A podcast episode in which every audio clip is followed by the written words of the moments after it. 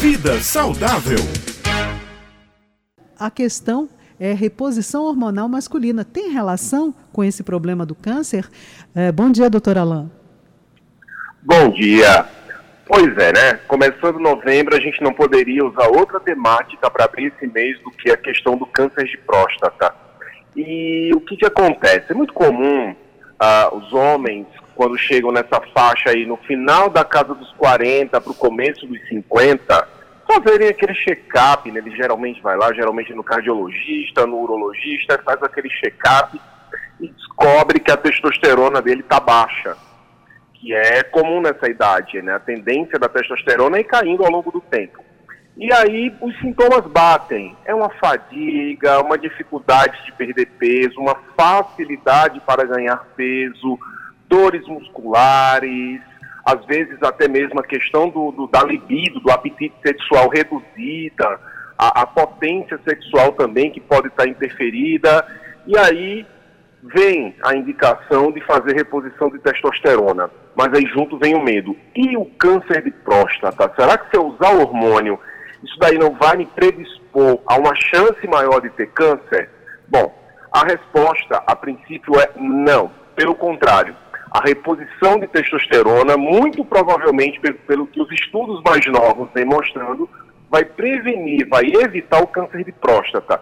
Isso a gente explica rapidinho. É que é o seguinte, a gente tem a testosterona, mas a gente também tem um outro hormônio chamado dihidrotestosterona, que eu vou batizar aqui carinhosamente de DHT. Então a gente tem a testosterona e tem DHT.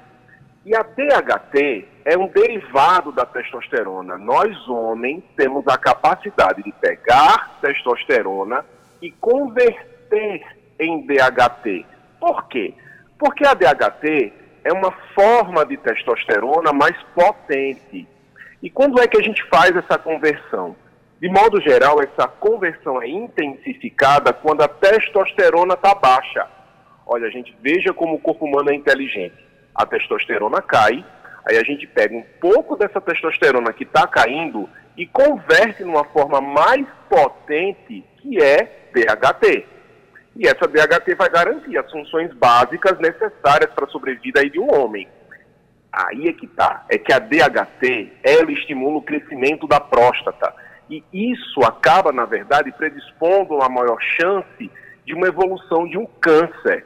Então, se nós repusermos a testosterona, a gente evita a necessidade do corpo estar tá transformando aí grandes quantidades de DHT.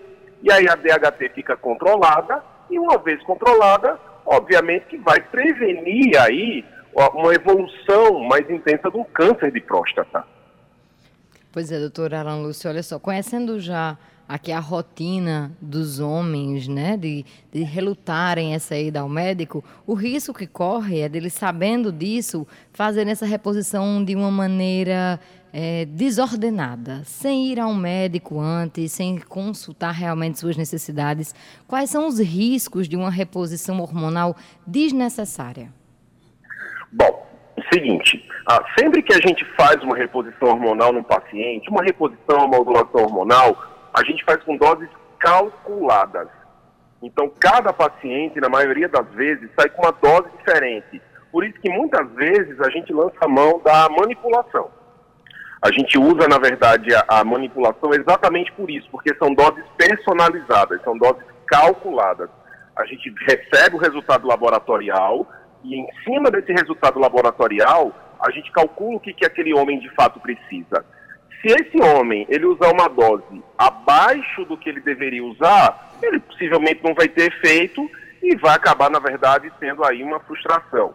E se ele usar uma dose além do que ele deveria, uma dose mais alta do que deveria, tem, obviamente, os riscos aí da sobrecarga hormonal.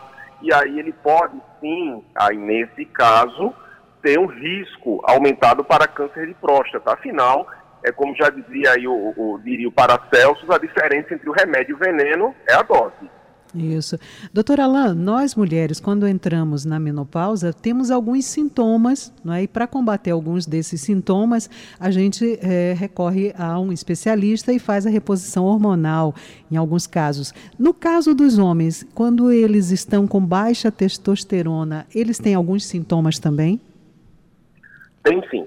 Na verdade, são a, a, esses sintomas básicos né, que a gente começa a apresentar, como, por exemplo, a, uma fraqueza muscular, uma, uma indisposição, muitas vezes é confundida com estresse, até com preguiça, né? um sono maior, uma fraqueza maior, uma, uma vontade de, de, de, de ficar sempre em casa sem querer fazer muita coisa, sem disposição para atividade física. Ah, e também a questão sexual, diminui a libido, aumenta a dificuldade para manter uma ereção ah, durante o, o ato sexual. Então, esses seriam os sintomas mais proeminentes da deficiência de testosterona no homem. Muito bom, doutora Alan Lúcio. Muito obrigada mais uma vez pela sua participação aqui com um tema tão importante, porque, olha, assim como o Outubro Rosa, né, o Novembro Azul tem muita importância, principalmente porque a vontade é segurar cada uma assim pela Leva orelha pelo braço, sabe? e levar para o médico, porque pense numa dificuldade. Então, quanto mais a gente falar aqui, melhor. Muito obrigada, viu, doutora Alan, e até a próxima semana. Até lá. Tchau, tchau.